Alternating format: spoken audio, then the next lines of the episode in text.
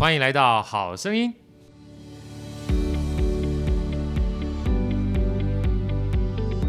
哎，山对儿山来，呀对儿呀，蜜蜂本为那个采花来。哎，大家好，我是好序列好哥。今天为什么要唱这首歌呢？因为今天是艺文好声音第。有史以来第一百六十八次一路发，我不知道，我这地桃第二次还是第三次哈？这个艺文好声音就非常开心，因为今天是我们的来宾特别要求唱这首歌，他在旁边已经闷笑了好长一段时间，来笑两声来，来珊珊好，好，好，好，我们今天要来宾邀请的哈，是我非常非常非常有缘分的一个音乐家。我给他下个标，叫做“艳冠群芳最素美女二胡演奏音乐家”。哪个最素？最素呢，就是做素，就素朴的素哈，就非常会跑的一个音乐家哈。为什么？待会儿跟大家分享一下。因为很多人知道，好哥除了自己。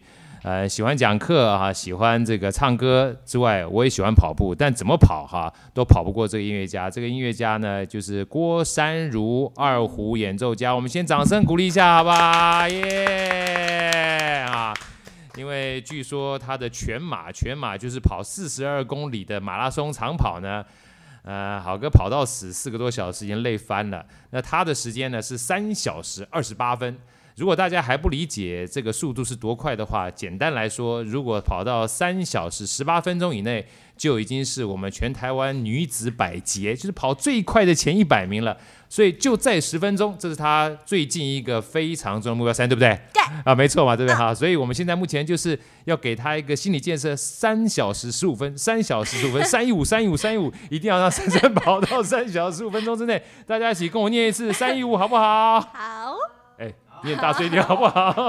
好，我们前面旁边这几位工程师哈，除了这个我们不是工程师啊，工程总监啊，我们的 Andy、Manny 还有伟伟都在我们旁边，跟我们一起经历一个非常开心的午后。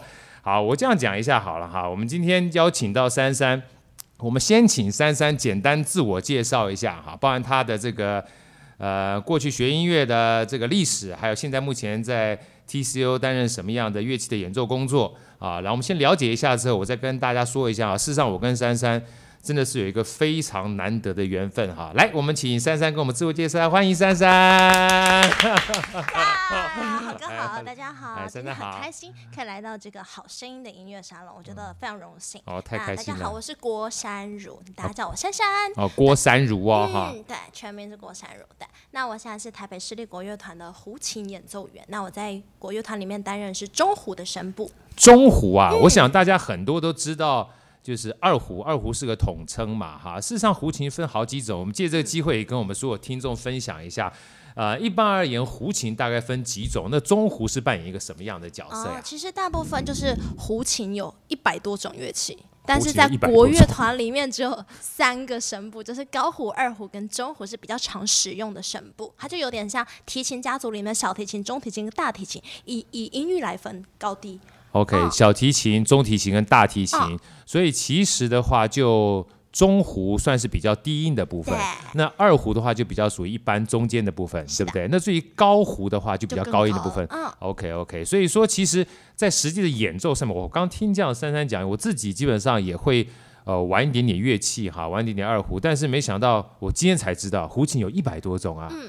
胡琴一百多种，应该是不限于就是中国的这种二胡的乐器，对，包含各全世界各种不同的亚洲。OK，所以其实胡琴，因为我们知道“胡”这个字的话，本身就应该知道不是来自于胡人来的，所以它其实属于胡越过来，对不对？所以其实除了现在我们常看到的这种所谓中胡、高胡、二胡之外，其实很多的胡琴家族在国外，对不对？对，像蒙古有四胡，然后有三胡，真的有三胡，是四条弦的胡琴。所以郭珊珊、郭珊如如果拉胡琴的话，比较适合拉三胡，所以他今天其实大家看不到啊，但是我们今天刚好现场也有把他录影录下来，他穿的就是一个大红色。事实上，我今天跟他是约好的，我们都穿大红色，而且配上黑色叫昂睡欧短班，就是配合的红珊瑚的颜色。所以有机会的话，也请珊珊到时候给我们介绍一下，除了今天的分享二胡之外，什么叫做珊瑚，什么叫做四胡，是不是？嗯，有四个三条弦的，然后跟四条弦的。我还不知道这个三条弦、四条弦是来自于蒙古家族。嗯、下次有机会的话，今天介绍完毕珊珊有关主要的介绍之后，相信大家都知道，我们的一文好声音接下来还会持续不断邀请珊珊到我们的节目中来分享更多胡琴相关的知识。那我想接下来想请问一下珊珊，既然知道说胡琴是来自于算是比较边陲的国家，好，那你自己本身在整个学音乐过程当中是先学什么东西，再学到胡琴的？能不能跟大家分享一下？嗯、我是五岁的时候先学钢琴，然后七岁的时候加入儿童合唱团，九岁的时候才学胡琴，所以我其实一开始先学钢琴，先学钢琴，嗯、然后再学合唱团，合唱团 开始唱歌，开始唱歌，后来九岁才开始拉二胡。那九岁开始拉二胡的时候，是进入音乐班吗？还是怎么样的机缘开始拉二胡的？国小，国小国乐团。哦，国小国乐团是什么样的国乐团？在什么学校？呃，以前叫做师呃教大附小，现在师院实小。哦，师院实小。台北市立教育大学附设实验国民小学，全名是这样。哦，在公园路。哎。哦，没想到，没想到我们在座的另外一个伟伟，他也是同样的小学，所以也基本上今天是来认亲来的。因为这个学校的国乐团非常厉害，都拿到省赛的冠军。这样哦，这样子啊。那时候啦。所以他们那个时候的话，基本上他是等于是你进去的话，就可以选择。去做类似音乐班吗？他要考，他要考，算是音乐班吗？没有，他就是国乐班。但是我们这届刚好没有班，然后我妈妈就去拜托国乐老师说，可不可以让我女儿学最难的乐器，最难入手的国乐器，就是二胡了。哦、就是二胡了，因为我知道，事实上不止珊珊学二胡之外，事实上她还有个呃姐姐，还有个弟弟。啊一家基本上都是二胡高手，啊，呃，不仅是学二胡的，而且是非常高的高手，因为长得很高，呃，长得非常非常高。二这个我们刚刚知道，珊珊本身是非常高挑一个女孩，一百六十七公分嘛，哈、嗯，哎，然后实在是高挑之外，长得非常美丽，所以我才讲说是艳冠群芳、最速美女二胡演奏音乐家。这个名称虽然有点长，好，珊珊，你要不要跟我复述一下？艳冠群芳、最速美女二胡演奏。我想听你用唱的啊。艳冠群芳，最素美女，二胡演奏音乐家。我靠呀！我的嘞！可是你 没有讲名字啊！啊，他怎么没有名字？他的名字叫做郭山如。刚唱的。郭山如啊！我的妈呀，这基本上就包空了。好，那个珊珊，你不要远离我们麦克风。我希望你的笑声能被我们所有 podcast 的听众给听到。哎呀，今天完毕之后，整个好哥的形象就已经荡到谷底了哈。啊，就是当当当宣传是吧？麻烦一下，稍微把那个声音修饰一下哈。所以在学二胡之前的话，你是唱歌，唱歌也是自己喜欢的吗？还是妈妈？嗯，就是我外公跟我妈妈都是儿童合唱团的指挥，所以号称音乐世家。啊，所以是音乐世家。从小唱歌唱大，所以学钢琴的时候到学合唱团，其实都跟家庭的教育有关，对不对？嗯、对，就从小就是五岁的时候是妈妈先教钢琴，然后后来因为她本身的工作一直在合唱团指挥，就带鼓带我们去演出啊，然后去练唱这样子。嗯、OK，那你学二胡的时候是你开始学吗？还是从姐姐开始学？然后姐姐先学，姐姐先学，啊、所以你自己也非常喜欢。嗯、还是说实话，要跟大家分享一下我们的实际哈，因为我记得我那时候学二胡的时候，基本上都是皮鞭在旁边伺候的，以至于我对二胡这个事情基本上有一点点心中的阴影。那你嘞？你在学的过程当中怎么样？跟大家分享一下。嗯，因为其实我觉得制度蛮重要的，就是有一个好的制度，一个好的乐团，一个好的老师，遇到的时候他就会带领你，你就越来很有成就感，然后很有团体的归属感跟荣誉感。我觉得这件事还蛮重要的。所以那个时候，其实你觉得加入国小这个国乐团，嗯，是很重要。你要不要简单大家跟分享一下，就是这个国乐团呢，它的。就是来有人跟这个编制大概怎么样子？为什么他觉得很有制度？是怎么样的一个支持的方式，让你在这里面开始喜欢上国乐的？OK，因为其实他们就是前前面还有很多届的国学长姐，所以每一个年级都有两个班的国乐班。很多年了是吧？哦，OK OK。所以说你会看到很厉害的人在前面，那就哇，那我以后要变成跟他一样啊，有偶像对不对？对，而且我姐姐就是上一届的首席啊，那就哇，我有一天要跟姐姐一样，你就会想要认真跟她一样认真练琴，每天早上七点她先去打篮球，七点半开始晨练。练到八点半。我跟大家分享一下啊，这个珊珊本身是一百六十七公分，她的姐姐呢，我现在这样讲，珊珊一百六十七公分已经是全家最矮，全家已经是让她羡慕的身高了。结果她是告诉我她是全家最矮，我一听就晕了。她姐姐一百八十公分，嗯，我弟弟一百九。我们家身高平均是一百七，所以我低于平均，对，低于平均，所以那时候看不到全家福的时候，我才惊然的发现，基本上他们家他站在中央就是。珊珊站在中央的时候就是个凹字，就是个凹字。高跟鞋啊，就算高跟鞋，基本上还能够让珊珊感觉上是小鸟依人的感觉。嗯、哦，所以其实大家听到没有，很重要哈。家中有个学音乐的之外哈，其实有个偶像级的音乐家或偶像级的人可以学，基本上学有样学样是非常重要的。所以为什么讲说，呃，不管是父母亲也好，或是偶像也好哈，能够留个好样子哈，通常会让自己。在学习过程当中有个目标，对不对？像好哥就是我一生中最大的目标。呃，那个 Manny 跟那个 Andy 把我准备那罐酒拿出来，待会让珊珊要去跑步的时候稍微留一下。我跟大家分享，今天很难得，因为除了珊珊来跟我们分享这一文好声音之外啊，待会儿他七点钟晚上还要到台大去练跑哈，因为我们刚刚讲了他的目标，除了在音乐上造诣非常高之外。最重要的关键是，他还想要当成女子百杰，所以我们刚刚讲说，三小时十八分钟，在一小时这这跑完这四十二公里就是女子百杰，他的目标就是三小时十五分钟。那在这边我跟大家简单的这个分享一下哈，今年的十一月二十九号，十一月二十九号，其实有一个非常重要的演出，是由珊珊来担纲哈进行所谓二胡协奏曲。那这首协奏曲，其实我很小的时候听过了，我是很小的时候。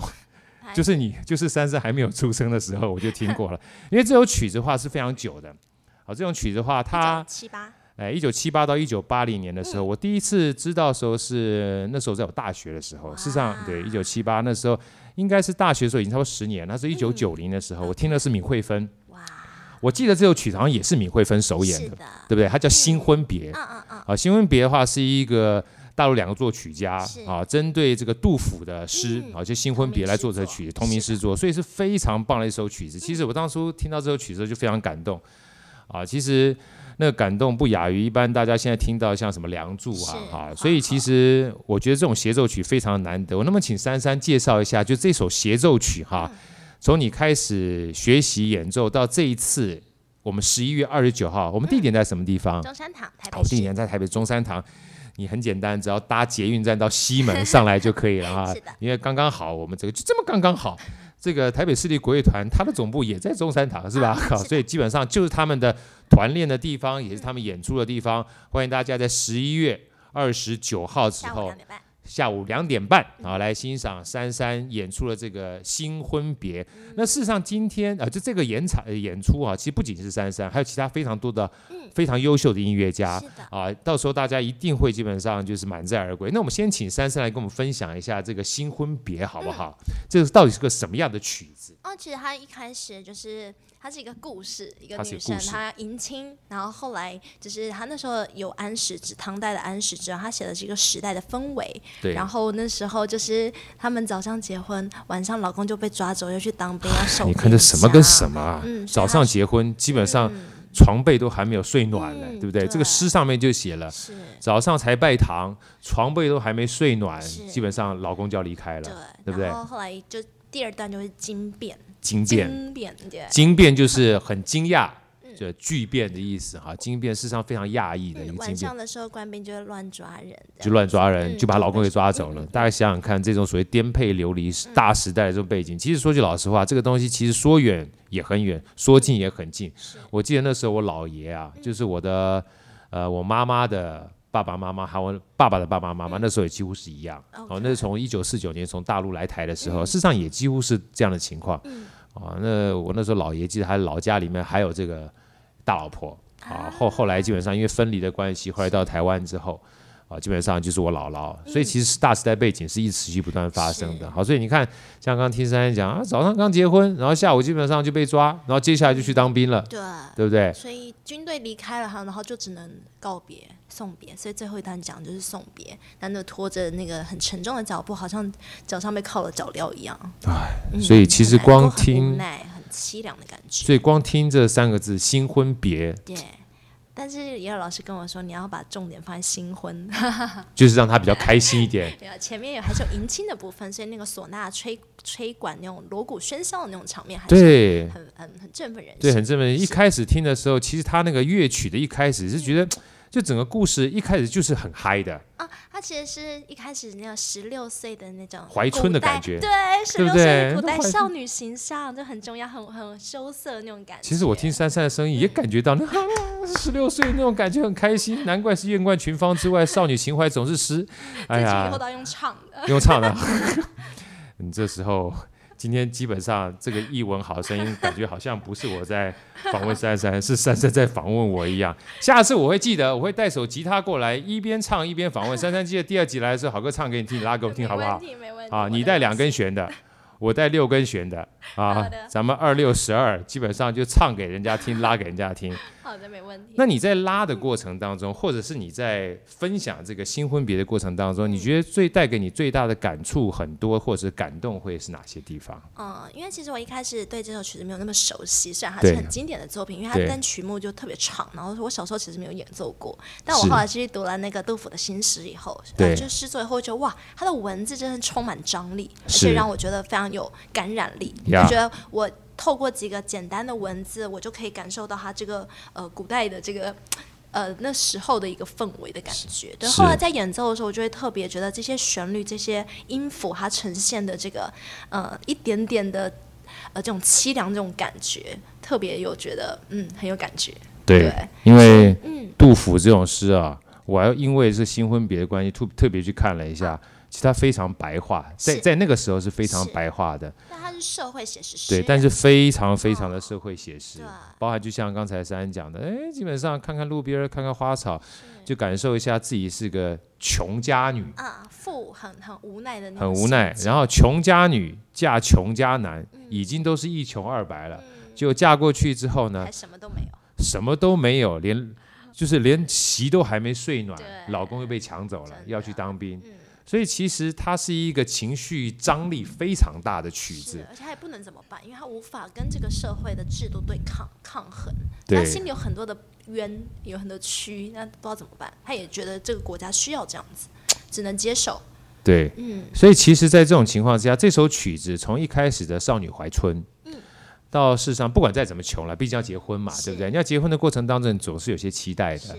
那期待的过程当中呢，就是拜堂完毕之后，事实上它上面里面诗词写的，就是连姑嫂都还没见到，嗯、然后床都还没睡暖，然后就惊变了。惊变之后，就几名官兵就来抓人，抓人就要把这个老公送到河阳去征战嘛。哦、那上河阳征战的过程当中呢，事实上他在引领期盼，事实上简单讲就是送别了。嗯、引领期盼加送别，事实上是一个又开心又悲凉的情况，而且还不知道怎么样去跟他姑嫂去。哦去讲，就是所以这故事其实本身就是短短的几句诗啊，但是已经把所有在当时就是穷人家的心境，跟要成亲成家这种欣喜但是又无奈的心境，到最后基本上苍凉落寞的心境都表达在这里面。所以你，可是像我们现在这个社会，可能很多人针对这样的心境，他知道但不太能够体会。是，那你会希望在十一月二十九号的时候？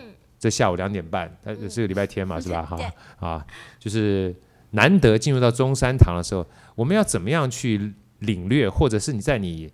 呃，练习的过程当中，或者是叙述这个乐曲的过程当中，希望怎么样让这些听众能带到这首曲子？你会用什么样的方式来告诉我们要怎么去欣赏这首曲子？哦，其实我觉得刚刚好哥我讲一个很重要，就是其实那个时代氛围，我们现代人没有办法感受到，而且我们也不可能真的亲身去体会那个感觉。所以其实我觉得透过那个文字很重要，就是我们透过别的嗯。媒介，我们去理解它。其实现场它会还会有那个呃画绘画的部分啊，绘画的部分。哎，说出来听一说，什么样什么样的绘画？像是我不是很确定，国画还是什么？国画是吗？用在投影上面。啊，然后那个诗作部分，其实它的音乐，它的这首曲的文学性其实很强，是对，所以其实很建议大家可以搭配着我们的这个呃诗作啊，跟节目单上面的这些文字，可以一起阅读。呀，那演奏到哪个片段的时候，你可以搭配在一起的时候，就特别有感觉。呀呀呀！我跟大家念几句好了哈，因为事实上这个。杜甫的新婚别啊，有的时候你念起来是有点荡气回肠的感觉，包含前面讲说“兔丝覆蓬麻，引蔓故不长。嫁女与征夫，不如弃路旁。”其实“嫁女与征夫”就是嫁一个都要当兵的老公哈，你不如把他丢在路旁。光讲这句话，你就觉得自己好像是没有价值，好像是明明已经嫁了个人了，但是又像弃女一样。这我想到在以前在这个回大陆的时候，曾经一段时间待在南京嘛。嗯南京有时候我们上去江苏，江苏往西边走就是安徽。嗯我在开玩笑讲说，有的时候我睡在这个车里面，嗯我只要感受到哈这个路况不太对的时候，我就知道我到了安徽了。为什么？对，为什么呢？开颠簸了。开颠簸，因为在南京的时候啊，它基本上比较多是柏油路，是然后到了安徽那时候比较穷了，现在目前都好很多，哦它就比较是水水泥路跟石子路所以它就比较穷。是。啊，那为什么讲这东西有感受呢？他有一句话哈，应该说几几句话就描述了，就是一般的安徽人比较穷，所以说为什么徽商，嗯。也就是安徽的商人，就是很有名，因为家境不好嘛，所以常常出来经商。他有一句话叫做，呃，生在徽州，嗯。前世不修，就是你生在安徽啊，就代表你前世哇，真的，就是不修了，所以十三四岁往外一丢，就是养到十三四岁已经不错了，后来。久了一点，比如十七八岁，我说哇，成长了，从十三四岁长到十七八岁，嗯。所以你看这张这首词啊，其实这首诗其实嫁女与征夫不如弃路旁啊，就是其实明明已经有个依靠了，嗯，但好不容易有个依靠，结果没想到要打仗反而被，丢掉所以其实。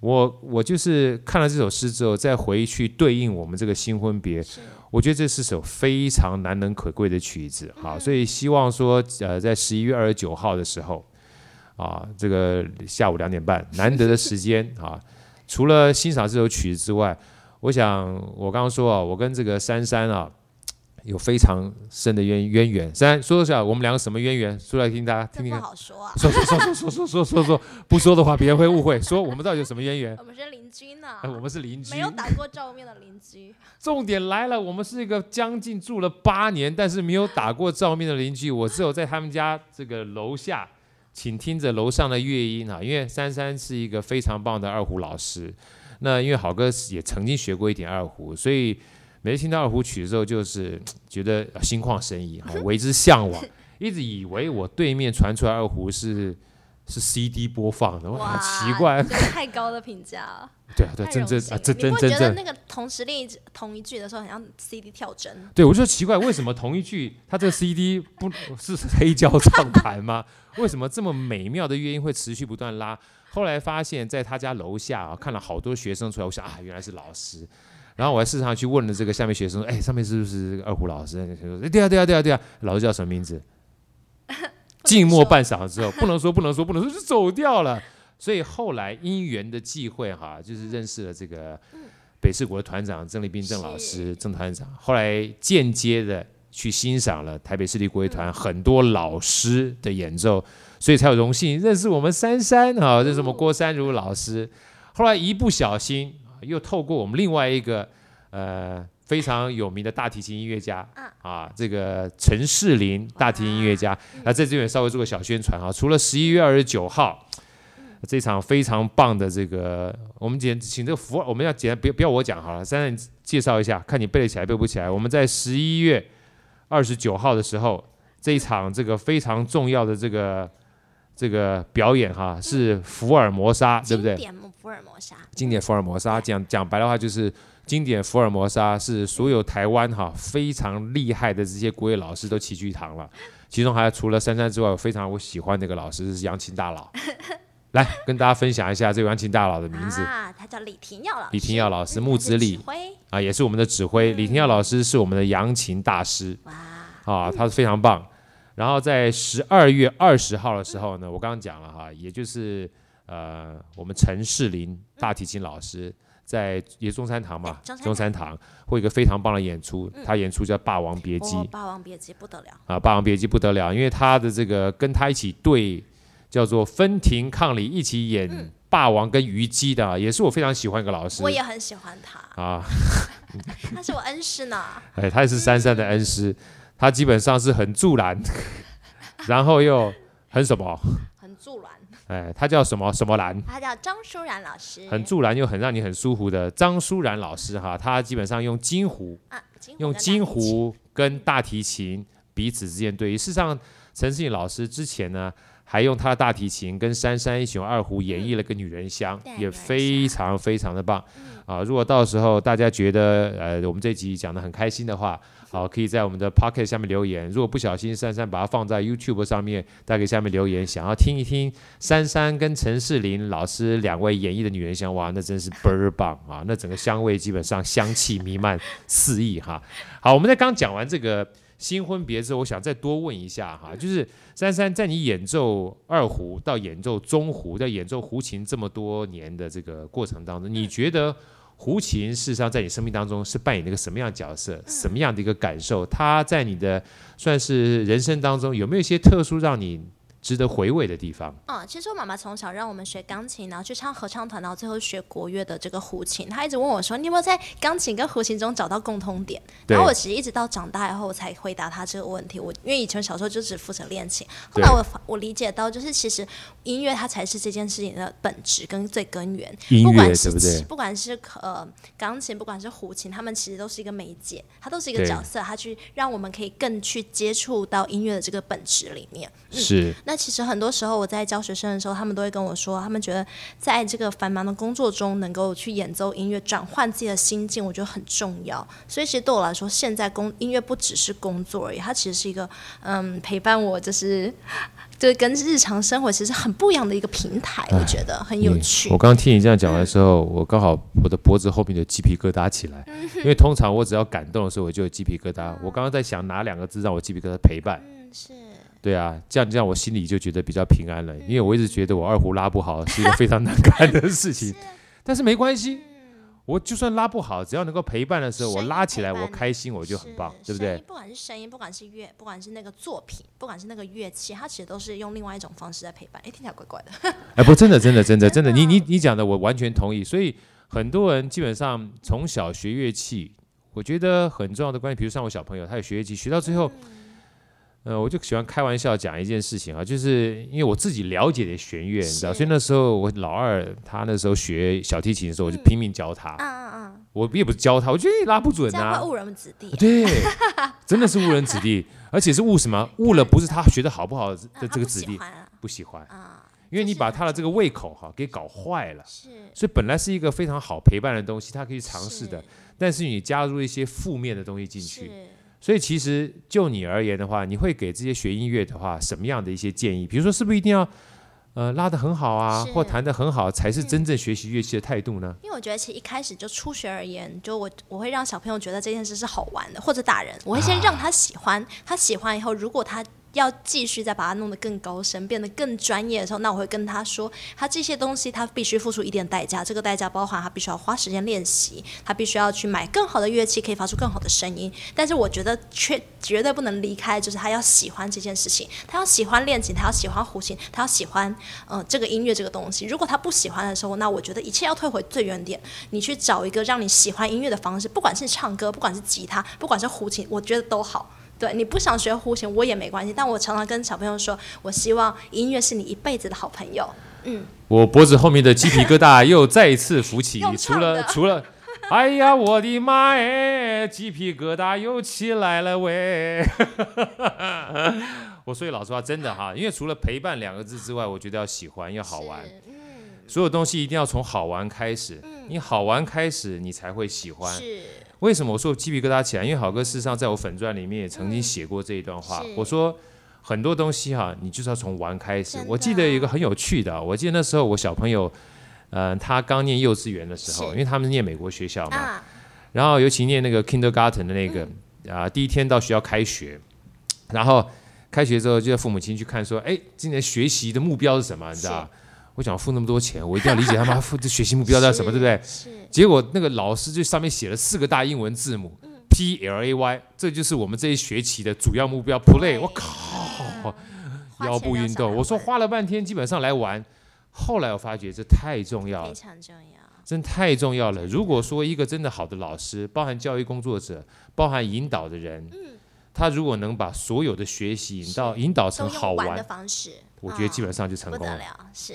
因为它会让你喜欢，他在玩里面去学习，其实这比直接单纯学习还要更难，因为你要知道怎么样玩，然后学得更好。这比直接单纯学习还更难，嗯、真的。这也就是难怪为什么我看珊珊在跑步的时候，她可以跑，她可以跑得这么开心，跑得这么快乐，跑到我基本上追她不上啊！跑二十一公里，竟然跟我四分速在那边跑，啊，玻璃洗加挂呀！她真的是喜欢啊，所以不管是跑步也好。唱歌也好，或者是钢琴也好，甚至是二胡也好，其实学任何东西，我觉得今天有一个非常大的收获，从珊珊上面学到，就是喜欢跟玩是很重要的。嗯、能带着你的学生，带着你的好朋友，带着你小朋友一起玩，玩到变喜欢的时候，我觉得这个基本上是学习的本质。嗯、是。那至于不管说是二胡也好，或者是钢琴也好。啊或者是包含合唱也好，唱歌，也好，像你看今天听好歌唱歌，嗯、就算是调不成调，词不成词，唱的开心就好，开心就好，啊、喜欢对不对？来嗨翻一下啊，开心！各位旁边鼓掌一下好不好，开不开心啊？开心就好啊！啊，今天非常开心啊，这个呃难得找到了我们这艳冠群芳最素美丽的二胡音乐演奏家哈，这个郭珊如郭老师哈，事实上就是珊珊啦，不要讲这么。就是珊珊，对不对？嗯、珊珊非常开心哈，跟大家分享一下她的从小到大学习音乐的历程哈，包含她的音乐世家啊，她的弟弟啊，然后她的姐姐这一家的音乐高手，这高手真的很高，不止长得高，而且音乐的素养也很高。那最重要的是，我们知道知道了，珊珊除了呃喜欢音乐之外，还喜欢跑步，喜欢运动，人长得美，跑得又快，音乐又厉害。那最重要是要这边跟大家分享一下，如果大家基本上喜欢珊珊，或者是不认识珊珊，或者想认识珊珊的话，在接下来十一月二十九号，来跟大家分享一下十一月二十九号的什么地点、什么时间。嗯，谢谢好哥邀请，我们在十一月二十九号下午两点半，在台北市立中山堂会有这个经典福尔摩沙的演出，那欢迎大家来听哦。经典福尔摩沙演出，其中呢，珊珊是担任二胡协奏曲《新婚别》的演出。是的。那跟大家分享一下，《新婚别》呢是两位非常棒的作曲家啊，他们在一九七八零到一九八零年代的时候做的曲子，那源自于杜甫的《新婚别》这首诗，我们刚才介绍了。我相信在这个荡气回肠啊。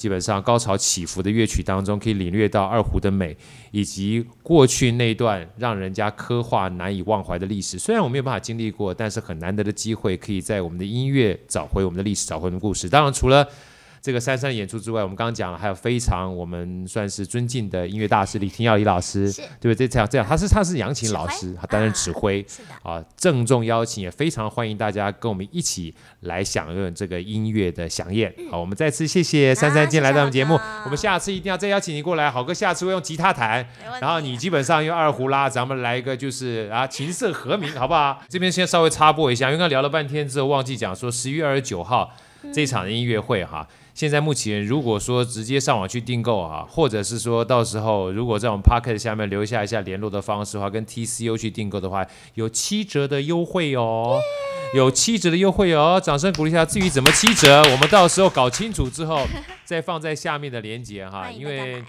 对，因为毕竟我们不是业配，我们只是分享而已。这就再一次显现，我们绝对不是业配，不是业配，不是业配，不是业配。所以，如果真的七折的话，我们没有做任何的分润。但是，如果你买的真的很多的话，我会试着去跟台北市立国乐团去商谈一下未来合作的计划。哈哈哈，太开心了。那我们刚才稍微聊到了一下哈，这个东西稍微做个插播，因为有的时候把这个这个摄影机关掉之后，反而会更说出心中的话。因为我们今天的话比较特别，因为除了我们用声音之外，事实上珊珊在。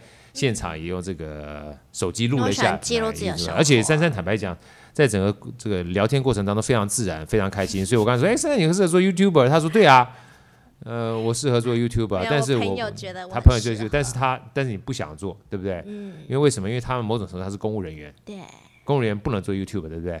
这个没有规定，但是 YouTuber 最后他的终极目标应该是希望能够接到代言，然后赚钱之类的。但是这一块我们可能就真的有受到规范。好，这样子我们跟大家讲一下哈，就是受到规范，所以在这边借这个机会，好哥再强调一些所谓的财务思维给大家。所以大家后来有兴趣的话，除了译文好声音之外，可以直接到我们的链接去按到译文好声音。但今天啊，买一送一，除了译文好声音之外，还可以让大家知道什么叫财务好声音。很重要的关键就是。我刚刚后来跟珊珊聊哈，我说，嗯、因为这特别是要补录给大家的，因为我觉得珊珊讲的是对的。当你今天是在所谓的台北市立国乐团的时候，你梦成是公务人员，公务人员，所以公务人员有公务人员的身份跟规范啊，所以你做 YouTube 的话，你不可以再去有公务人员以外的收入进来，我觉得这是合理的啊。坦白讲，我觉得这个规范已经是应该做的，但是我要提供给珊珊另外一个很重要的。概念哈，事实上不是给珊珊啦，我说给大家分享，就是如果你今天不把 YouTube 这件事情当成是赚钱的，是。啊，然后当成是个兴趣的话，持续不断的经营，有的时候我开玩笑讲哈，做自己热爱的事情哈，比把这个东西放在赚钱这两个字上面会比较开心。那如果说不小心呢？如果一不小心呢？有一天，有一天你的 YouTube 可以让你有很大很大的收入的时候，怎么办呢？那那个时候也不是要叫你放弃 TCO，嗯，但至少你有一个可以选择的机会。是，好，所以有的时候我们开玩笑讲哈，做自己喜欢的事情，并不是一都要朝前看，嗯，而是当你做自己喜欢的事情做到极致的时候，power 会不一样，power 会不一样，嗯，而 power 来临的时候，说不定它附加的价值刚刚好就是 money。我的刚刚好，我的是 money 时尊哈，那就可以给你一个选择的机会。这就是常讲说，为什么有的时候猫要学狗叫，狗要学猫叫，因为第二专长，让你基本上，让你基本上，尤其是猫要学狗叫，因为老鼠就会出动，所以这时候还把它抓住。哎，刚不听的狗吗？那你不知道吗？第二专长是很重要的。是，当你学第二专长的时候，就让你比别人多一个。机会，而且当风险来临的时候，嗯、能够有抵抗风险的能力，更多一条路。是，再次谢谢珊珊，在我们今天很棒是吗？嗯，谢谢。很棒，要不要请好哥喝两杯，然后再吃个好吃的便当，要大长酒喝的。可以的。好，我们再次谢谢珊珊来到我们这地方，给我们一股好吃的掌声鼓励一下。我们下次再见，拜拜。